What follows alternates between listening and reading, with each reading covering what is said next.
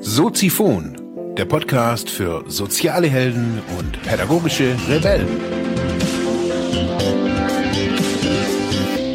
Herzlich willkommen, meine lieben Zuhörer bei Soziphon, dem Sozialarbeiter-Podcast. Mein Name ist Mark Hummer und ich freue mich, dass du wieder eingeschaltet hast. Thema der heutigen Episode ist Morgen kommen die Erstis. Ja, meine lieben Zuhörerinnen und Zuhörer, morgen fängt für mich auf jeden Fall ein neues Semester an.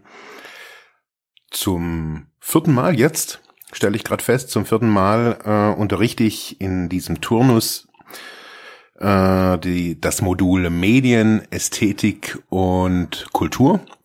Oder man kann es auch in einer anderen Reihenfolge sagen. Ja, wieso mache ich die Sendung? Es ist so, dass ja mich freu, mich freut's irgendwie. Mich äh, ich, ja, anders kann ich es irgendwie nicht sagen. Ich finde es total cool, dass ähm, ich das schon jetzt das vierte Jahr als externer Dozent machen darf.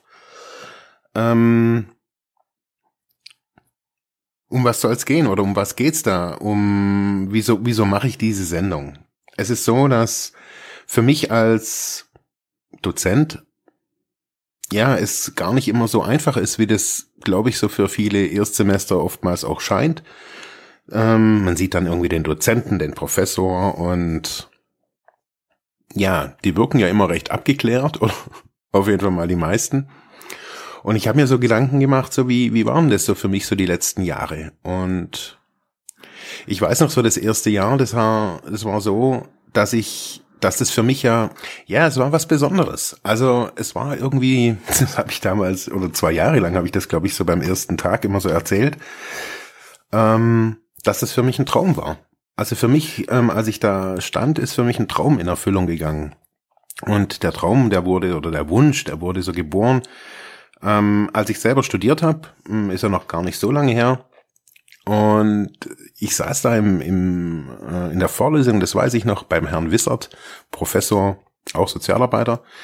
Ähm, und ich weiß eigentlich gar nicht mehr, worum es eigentlich ging. Also das Thema war eigentlich Schnuppe, aber ich fand die Art, wie er unterrichtet hat oder wie er die Vorlesung gestaltet hat, auch mit wie viel Leidenschaft er dabei war und wie er auch immer wieder betont hat, dass egal ob er jetzt äh, ein Doktor oder Professor irgendwie Titel hat, er im Herz Sozialarbeiter ist. Und ja, ich habe ihn neulich erst wieder getroffen hier beim ähm, beim Türken gegenüber beim Mittagessen, ähm, war ganz nett.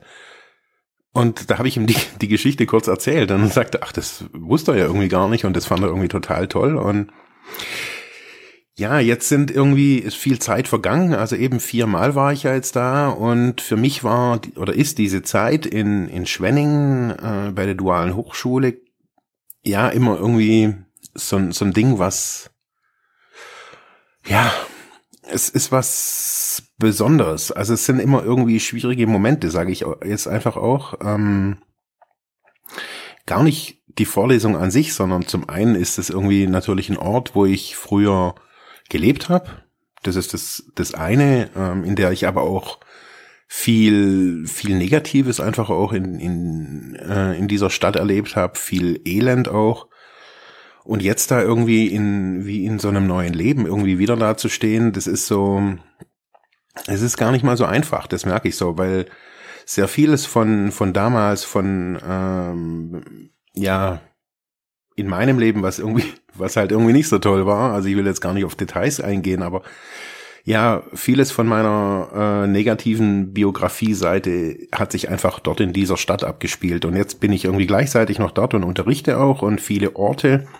Wenn ich da morgens, also das ist mir aufgefallen jetzt nach in all den Jahren, irgendwie, wo ich da hingehe, dass es schon irgendwie anfängt, wenn ich manchmal morgens vom Hotelzimmer oder vom Hotel einfach rüber zu der Hochschule laufe das geht immer so 20 Minuten und da laufe ich immer so quer durch die Innenstadt und ja, das sind Orte, da war ich irgendwie als kleines Kind, als Junge und keine Ahnung. Und äh, in der einen Straße, Querstraße, hat mein Vater gewohnt und total verrückt irgendwie. Und auf jeden Fall flasht's mich da schon immer irgendwie echt ganz schön irgendwie weg. Das muss ich ganz einfach so sagen. Also, also Ja, und dann stehen da jetzt dieses Mal, ich habe neulich auch so die Liste gekriegt, das sind halt ja 70 Studenten, also 70 neue Leute und die sich auch gerade finden und kennenlernen und naja, dazu finde ich auch immer natürlich jeder, jeder Dozent, jeder Professor, jeder, der da irgendwie Lehre macht, findet natürlich sein, sein Fach irgendwie am wichtigsten und das geht mir irgendwie auch so und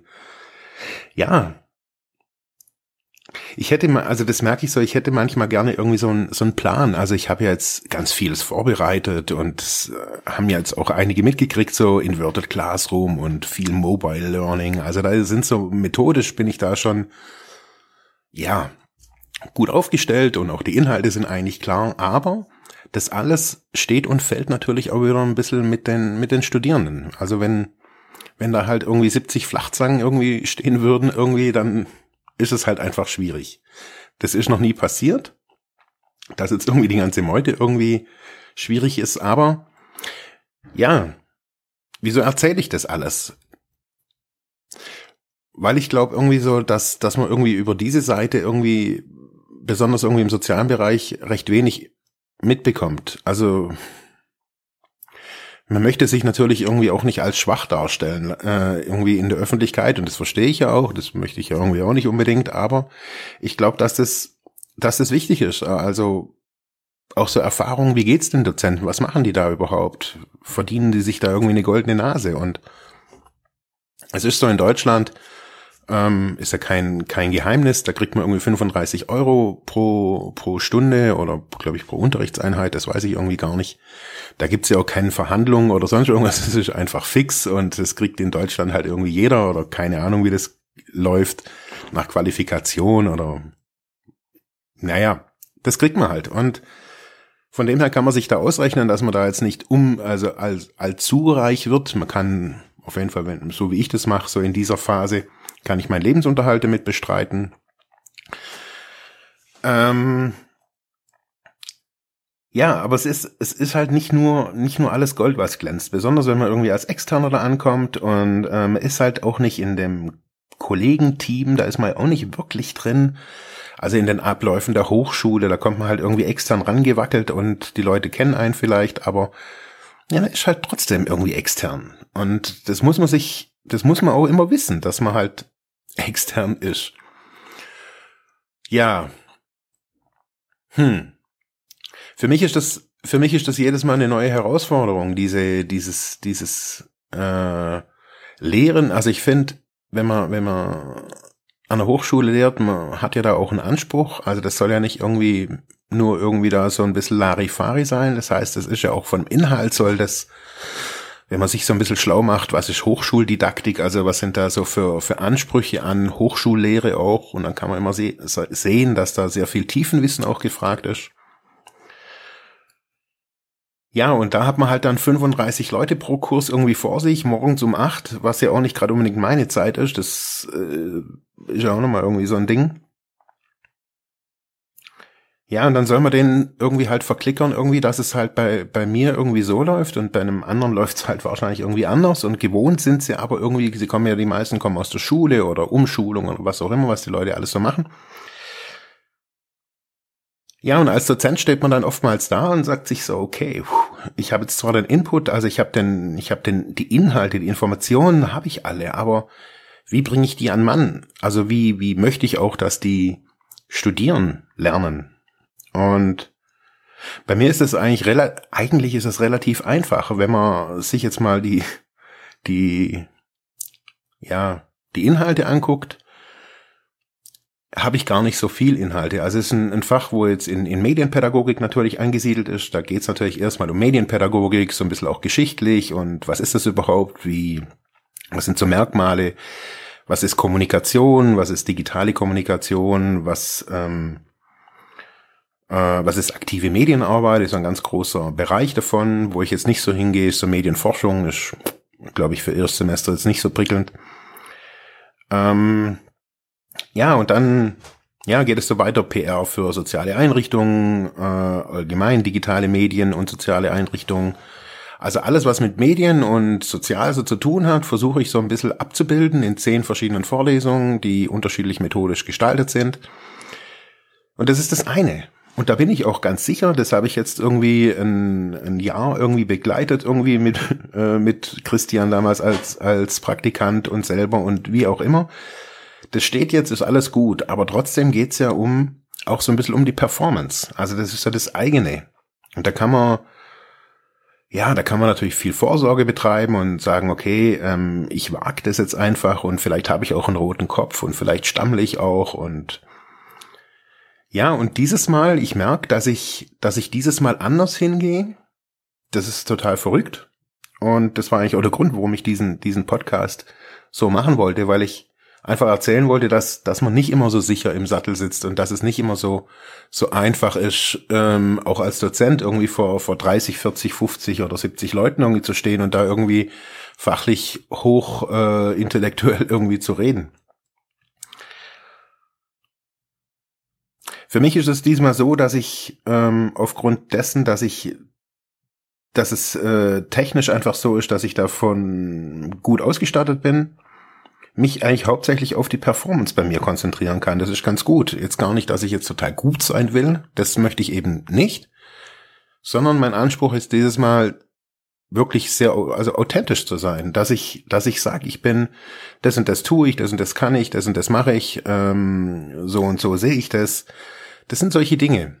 Ich habe verschiedene, verschiedene Filme vorbereitet, verschiedene Inputs in verschiedenen Versionen. Also es lässt sich beliebig groß und tief diskutieren. Und ich glaube, also ich glaube, das wird eine gute Sache. Und das finde ich immer irgendwie cool, wenn irgendwas wieder neu startet. Ähm, ja, dass man ein gutes Gefühl hat. Und ich habe so gemerkt, ich habe jetzt fast drei Durchläufe gebraucht mit sehr viel Unsicherheiten und sehr viel Stress. Also für mich waren die, war das jedes Mal Oktober bis Dezember, diese Unterrichtseinheiten purer Stress. Ich war permanent angespannt und ähm, ja. Und dieses Mal gehe ich anders rein, das merke ich. Ich gehe relaxter rein, selbstsicherer, fröhlicher. So anders kann man es ja nicht sagen. Ich bin mir natürlich bewusst, dass ich von 70 Leuten nicht 70 Leute erreichen wird, das weiß ich auch. Und manche, die werden mein Thema ätzend finden und manche werden denken, ich bin irgendwie ein Trottel. Das darf man ja alles finden. Ähm, darf man ja auch alles sagen, das ist alles kein Problem. Ähm, so entsteht Beziehung, so entsteht, ähm, ja, natürlich auch irgendwie Nähe oder manchmal entsteht natürlich dadurch auch Distanz, das wissen wir alle nicht. Ich habe mir nur gedacht, ich möchte euch da teilhaben lassen an diesem Prozess, wie, wie ist Lehre, wie, wie, was machen wir? Oder was macht der Mark? Und wie kann das auch, wie können wir voneinander lernen? Wie können wir mutig sein und zu sagen als Sozialarbeiter, hey, ich will das auch machen. Ich will auch irgendwie mal unterrichten. Ähm, das muss ja nicht ein Leben lang sein und man muss auch nicht unbedingt angestellt sein. Also es funktioniert ja auch als externer Dozent. Wie gesagt, reich wird man nicht davon, aber ähm, es ist einfach, ich merke, das ist für mich, das möchte ich auch nicht unbedingt aufgeben, sowas. Das ist für mich so ein Herzensding. Und dafür kriege ich jetzt auch noch ein bisschen Geld. Das finde ich ganz cool. Ähm, also die Kombination, was ich da mache, ist wirklich so, also eigentlich mein Traum auszuleben, jetzt drei Monate. Und das habe ich, das war eigentlich so meine Erkenntnis jetzt auch diesen Sommer. Eigentlich ist das das, wo ich mein ganzes Herzblut irgendwie drin vereinigen kann. In einem Seminar, wo es um meine um systemische Aufstellung, Coaching-Methoden und so weiter geht, wo die Leute so mit mir ein ganzes Wochenende so ein bisschen rumtesten können und rumwurschteln äh, und eben die zwölf Vorlesungstage. Ich kann irgendwie alles, was ich irgendwie kann und äh, weiß, irgendwie da drin irgendwie so ein bisschen vereinen. Äh, von dem her finde ich es geil. Ich wollte euch darüber in Kenntnis setzen, weil die nächste Zeit wird's ein paar Episoden aus dieser Veranstaltung vielleicht sogar geben. Ähm, für die Leute, die jetzt morgen studieren und die rückwärts, äh, rückwärts diesen Podcast nochmal anhören. Ähm, also es wird natürlich Podcasts geben von den Studierenden die nächste, die nächsten Monate, Wochen. Wir dürfen gespannt sein. Ja, es war heute mal eine reine, Epi eine reine Informationssendung, was der Markt denn so macht im Medienbereich und im Hochschulbereich und wie tanzt er denn so rum und äh, wie performt er. Ich werde euch auf dem Laufenden halten mit äh, ein bisschen Instagram-Fotos und ein paar Sachen über Facebook oder Twitter. Muss ich mal gucken, wie das alles so läuft. Ich habe mir äh, ein paar nette Features irgendwie rausgesucht, John Lee Dumas sagt immer Value Bombs, also die kleinen Schnipsel mit viel Nutzen. Ich hoffe, es klappt alles so, auch technisch.